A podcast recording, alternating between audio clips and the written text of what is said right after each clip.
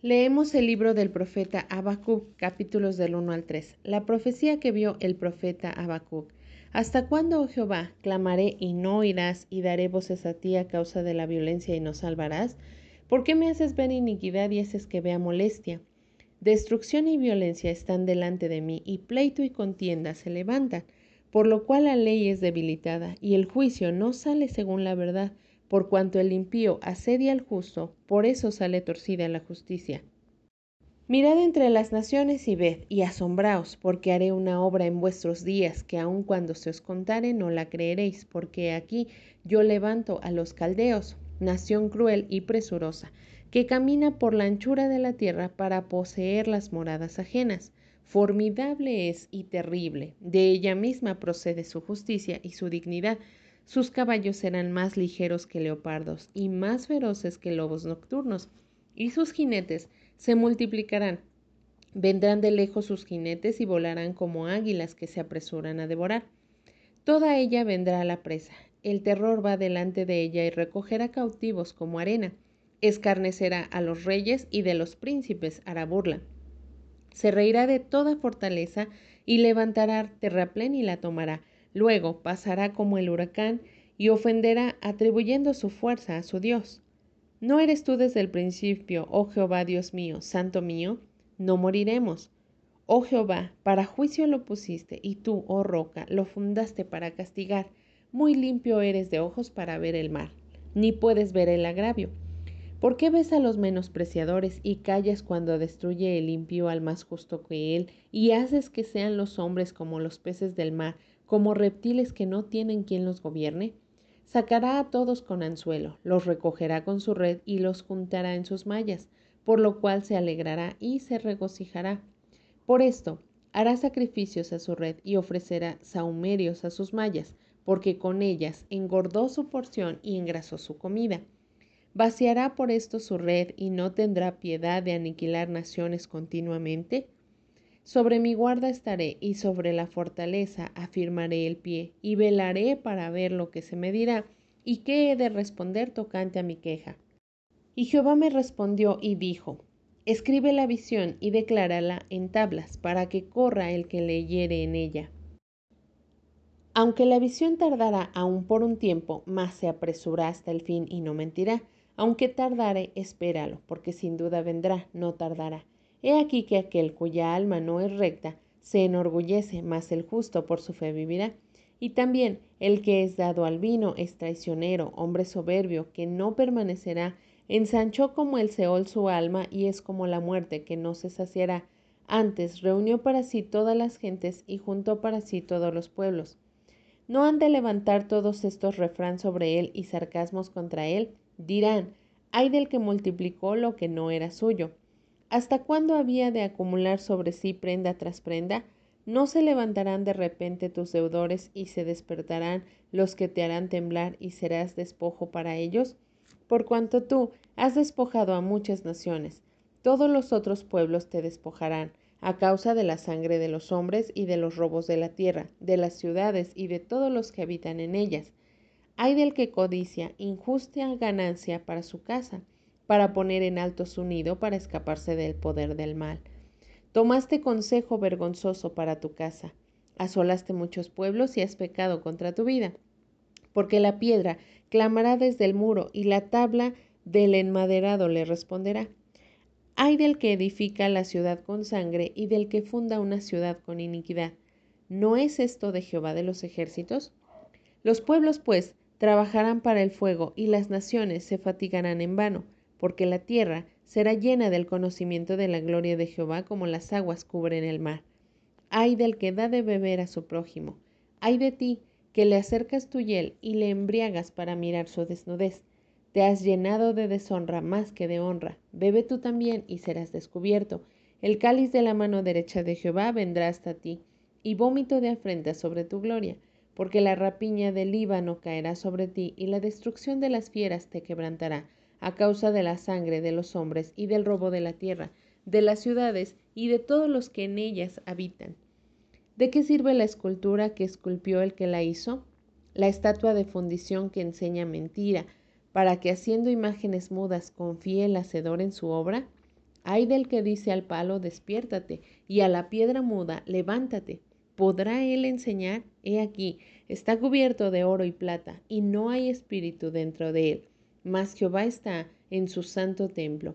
Calle delante de él toda la tierra. Oración del profeta Habacuc sobre Sigionot. Oh Jehová, he oído tu palabra y temí. Oh Jehová, aviva tu obra en medio de los tiempos. En medio de los tiempos, hazla conocer. En la ira, acuérdate de la misericordia.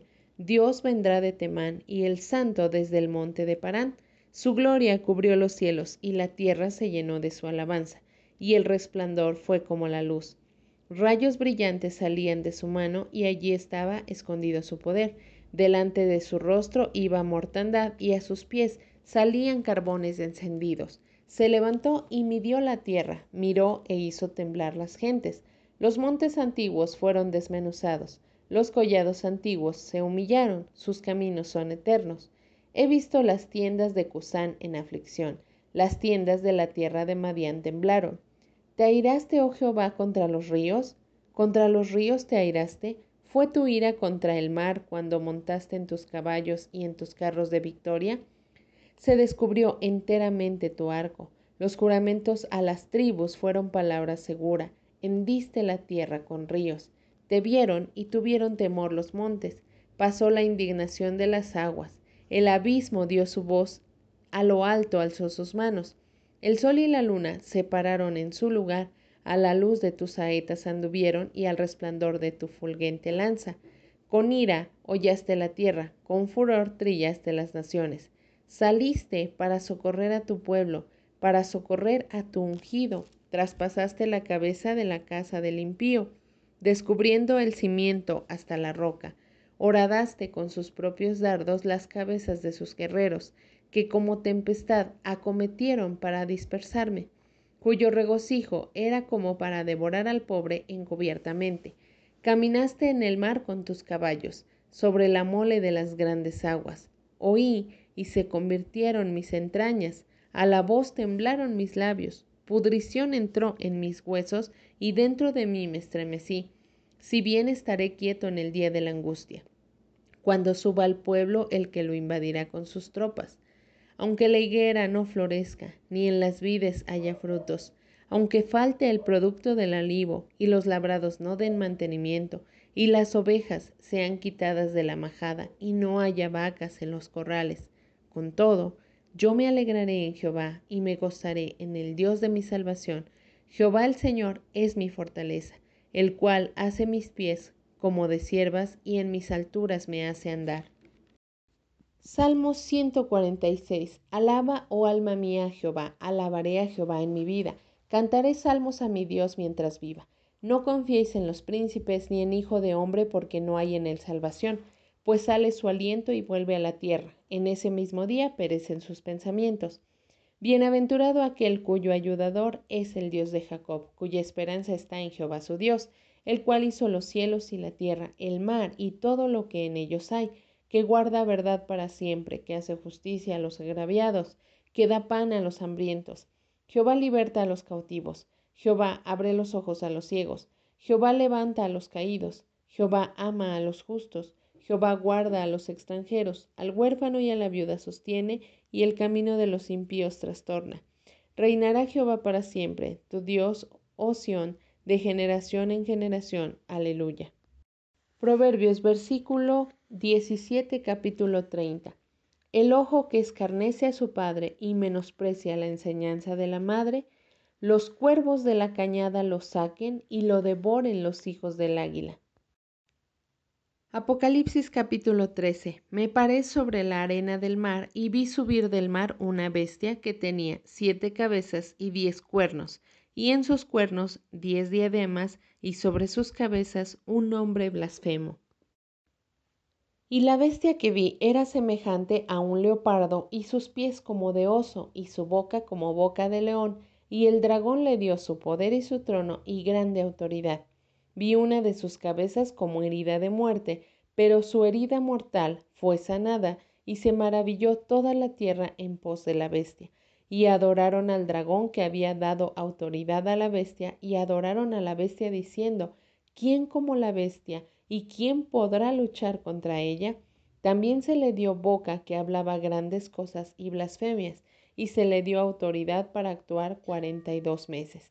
Y abrió su boca en blasfemias contra Dios para blasfemar de su nombre, de su tabernáculo y de los que moran en el cielo, y se le permitió hacer guerra contra los santos y vencerlos. También se le dio autoridad sobre toda tribu, pueblo, lengua y nación, y la adoraron todos los moradores de la tierra, cuyos nombres no estaban escritos en el libro de la vida del Cordero, que fue inmolado desde el principio del mundo. Si alguno tiene oído, oiga.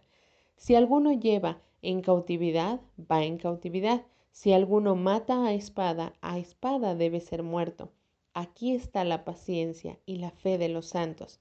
Después vi otra bestia que subía de la tierra y tenía dos cuernos semejantes a los de un cordero, pero hablaba como dragón, y ejerce toda la autoridad de la primera bestia en presencia de ella, y hace que la tierra y los moradores de ella adoren a la primera bestia cuya herida mortal fue sanada. También hace grandes señales de tal manera que aún hace descender fuego del cielo a la tierra delante de los hombres, y engaña a los moradores de la tierra con las señales que se le ha permitido hacer en presencia de la bestia, mandando a los moradores de la tierra que le hagan imagen a la bestia que tiene la herida de espada y vivió y se le permitió infundir aliento a la imagen de la bestia, para que la imagen hablase e hiciese matar a todo el que no la adorase, y hacía que a todos, pequeños y grandes, ricos y pobres, libres y esclavos, se les pusiese una marca en la mano derecha o en la frente, y que ninguno pudiese comprar ni vender, sino el que tuviese la marca o el nombre de la bestia o el número de su nombre. Aquí hay sabiduría. El que tiene entendimiento, cuente el número de la bestia, pues es número de hombre, y su número es 666. En nuestra lectura de hoy, 23 de diciembre del 2020, estamos estudiando el libro del profeta Habacuc. Leemos los capítulos del 1 al 3. Este libro hermoso nos muestra cómo un hombre está lleno de dudas y preguntas acerca de lo que ve a su alrededor. Y este hombre comienza haciendo las preguntas a la persona correcta. Él se dirige directamente con Dios y comienza a decirle, ¿por qué la maldad, Dios? ¿Por qué parece que tú no haces nada? ¿Por qué parece que el malo hace tantas cosas? Recordemos que este hombre, Habacuc, está eh, profetizando contra el reino de Judá y Judá era una nación que había rechazado también los mandamientos de Dios, a pesar de ser los descendientes de David. Ellos habían tenido reyes buenos, pero habían tenido también reyes malvados. Y precisamente en el tiempo de Habacuc había sido una sucesión de reyes que habían sido muy malvados y que habían llevado a la idolatría a toda esta nación. Por eso es que Habacuc se acerca con Dios y le dice, no ves tú la maldad, no vas a hacer nada, parece que tú no castigas la maldad, parece que estos hombres pueden tomar el poder de tu nación, de tu pueblo, y hacer todo este tipo de cosas que desvían a tu pueblo, pero parece que tú no haces nada. El profeta Habacuc está totalmente perplejo ante la situación de que él está clamando, pero siente que Dios no escucha. Él dice, ¿hasta cuándo voy a clamar y tú no vas a hacer nada? Sin embargo, la respuesta de Dios es muy oportuna en el versículo 5. Dios le dice a Habacuc, mira entre las naciones y ve y asómbrate. Él le estaba diciendo todas las cosas que están sucediendo alrededor tienen un propósito. Yo tengo un control mundial, a pesar de que estos reyes estaban desviando a su pueblo hacia la idolatría. Dios estaba preparando una nación que iba a venir a conquistarlos. Las diez tribus para este tiempo ya habían sido llevadas cautivas y entonces había cierta arrogancia en estas dos tribus del norte porque creían que ellos no experimentarían ninguna clase de mal, ninguna calamidad, porque eran descendientes de David y eran eh, los hijos de la promesa que Dios había dado. Entonces ellos creían que estaban seguros, creían que nada podía venir hasta ellos, que ningún mal podía llegar, estaban llenos de arrogancia. Obviamente los asirios, que eran la nación que los había llevado cautivos al, al reino del norte, ya estaba perdiendo fuerza y ellos estaban totalmente seguros que nada iba a venir. Cuando Habacuc anuncia que van a ser los babilonios los que van a venir contra ellos, ellos obviamente no lo creen porque Babilonia era una ciudad vecina, una ciudad amiga, que incluso cuando uno de los reyes de Judá enfermó, fueron a visitarlo. Entonces ellos no creían nada de esto, pero Dios estaba orquestando todo y le dice al profeta Habacuc, aunque parece que no estoy presente, yo estoy haciendo algo, yo estoy en control de la situación y estoy preparando esta nación para que traiga el juicio hacia todos aquellos malvados que se están enseñoreando de mi pueblo. Cuando Dios le revela a Habacuc sus planes acerca de utilizar a los babilonios para traer el juicio sobre Judá, él se queda eh, indignado completamente y dice, ¿cómo vas a preparar a esa nación de malvados? ¿No los vas a juzgar a ellos? A comparación de ellos, mi nación es mucho mejor, es más digna, es más santa, eh, es menos culpable ante tus ojos. ¿Cómo es que vas a utilizar a esos malvados para traer castigo a tu pueblo? Pero Dios le va mostrando sus planes perfectos, que aún en medio de todas las situaciones, Él puede utilizar al malvado para traer corrección a, los eh, integrantes de su pueblo. Y es aquí cuando el profeta Habacuc, que tiene muchas dudas, comienza a decirle, Dios, tú eres desde el principio. Aunque venga esta calamidad a través del pueblo de Babilonia, no moriremos. Versículo 12. Para juicio lo pusiste. En esa intimidad que el profeta está teniendo con Dios, entiende que no van a morir a manos de los babilonios, que van a ser los babilonios un instrumento en la mano de Dios para traer castigo y corrección a su pueblo. Y es por eso que en el capítulo 2 Abacú comienza diciendo, sobre mi guarda estaré, es decir, voy a ir a la fortaleza, voy a ir a ese lugar donde hallaré consuelo y pacientemente esperaré para saber qué es lo que Dios me quiere mostrar. Él no conocía nada de lo que Dios tenía planeado para su pueblo. Sin embargo, sabía hasta este punto que Dios utilizaría a un pueblo pagano, que eran los babilonios, para traer juicio, que lo había estado preparando cuando parecía que él no hacía nada y que estaba totalmente ajeno a lo que pasaba en estas dos tribus. Dios le muestra que ha estado al tanto y que ha estado preparando esta nación para traer juicio y él está dispuesto a saber qué es lo que Dios quiere hacer.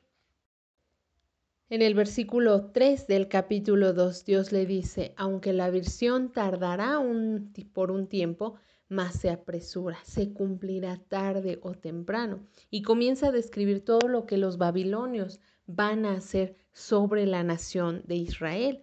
Y él comienza a quedar totalmente asustado ante lo que está escuchando. Él comienza en el capítulo 3 a, alabar a Dios y a decir, aviva tu obra, Dios, aviva lo que tú has hecho en medio de los tiempos. Y menciona algo muy interesante, en la ira acuérdate de la misericordia. Este profeta está viendo lo que le espera a su pueblo, todo lo que le va a suceder y queda totalmente atemorizado a tal punto que clama por la misericordia de Dios para con su pueblo. El profeta comienza a exaltar lo que Dios ha hecho a través de todos los tiempos en la nación de Israel, cómo se ha mostrado, cómo ha mostrado su poder, cómo se ha levantado, cómo ha salido al frente por ellos. Pero finalmente dice, oí y se conmovieron mis entrañas, versículo 16 del capítulo 3. A la voz temblaron mis labios, pudrición entró en mis huesos y dentro de mí me estrevecí. Si bien estaré quieto en el día de la angustia, a él le fue revelado en esa intimidad con Dios todo lo que su pueblo iba a sufrir y él queda totalmente asustado, totalmente conmovido, triste, pensativo por lo que venía para su pueblo, pero él dice, yo estaré quieto en medio de la angustia. Y comienza esta oración o la culminación de su oración a partir del versículo 17, donde dice, aunque la higuera no florezca ni en las vides haya frutos, aunque falte el producto del olivo y aunque suceda toda clase de calamidad. Con todo, versículo 18, yo me alegraré en Jehová y me gozaré en el Dios de mi salvación. Jehová el Señor es mi fortaleza, el cual hace mis pies como de siervas y en mis alturas me hace andar. Este hombre entendió la verdadera misericordia de Dios. Él entendió que Dios aunque parezca estar distante de la maldad que pasa en el mundo, Él está orquestando toda la historia y Él tiene propósitos específicos y días específicos en los cuales llamará cuentas a cada ser humano. A Él no se le escapa nada y Él puede en su momento utilizar hombres malvados para hacerle entender a su pueblo que debe andar por el camino correcto. Este hombre termina alabando a Dios y diciendo, yo no puedo poner mi fe en nadie más, aunque no haya nada. Él sabía de la hambruna que iban a tener que experimentar, pero él dice, aunque no haya nada, aunque no haya sustento, ni mantenimiento, ni haya alegría, ni haya nada, con todo, yo me alegraré en Jehová y me gozaré. Y esta debe ser una, una lección para cada uno de nosotros. Puede ser que tú también te hayas preguntado, ¿dónde está Dios en medio de toda la maldad?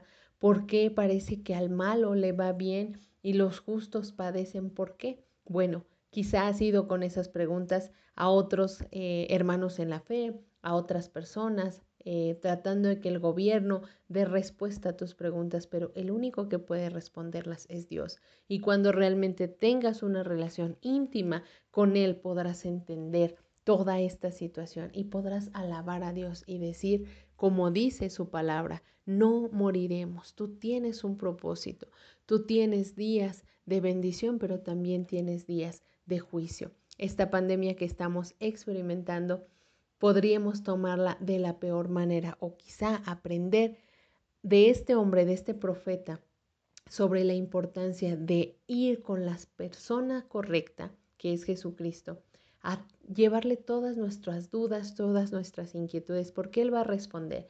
Y Él seguramente te hará entender ahí en la intimidad cuál es la razón por la que Él permitió esta pandemia mundial, cuál es la razón por la cual te está permitiendo vivir toda esta circunstancia, porque seguramente Él quiere que así como Abacú te aferres a Él, que lleves tus preguntas a Él, para que tu fe se afiance en Él y entonces puedas tener una esperanza en tu vida y decir, con todo, no importa lo que venga, con todo, yo me alegraré en Jehová y me gozaré en el Dios de mi salvación, porque Él tiene respuestas, Él tiene todo lo que tú necesitas escuchar, pero necesitas acercarte a Él, tal como lo hizo el profeta Habacuc. No pierdas más tiempo haciendo las preguntas a las personas incorrectas, tratando de hallar respuestas en las personas incorrectas. Dirígete a Dios, Él sabrá confortar tu corazón y afianzar tu fe. Que el Señor te bendiga.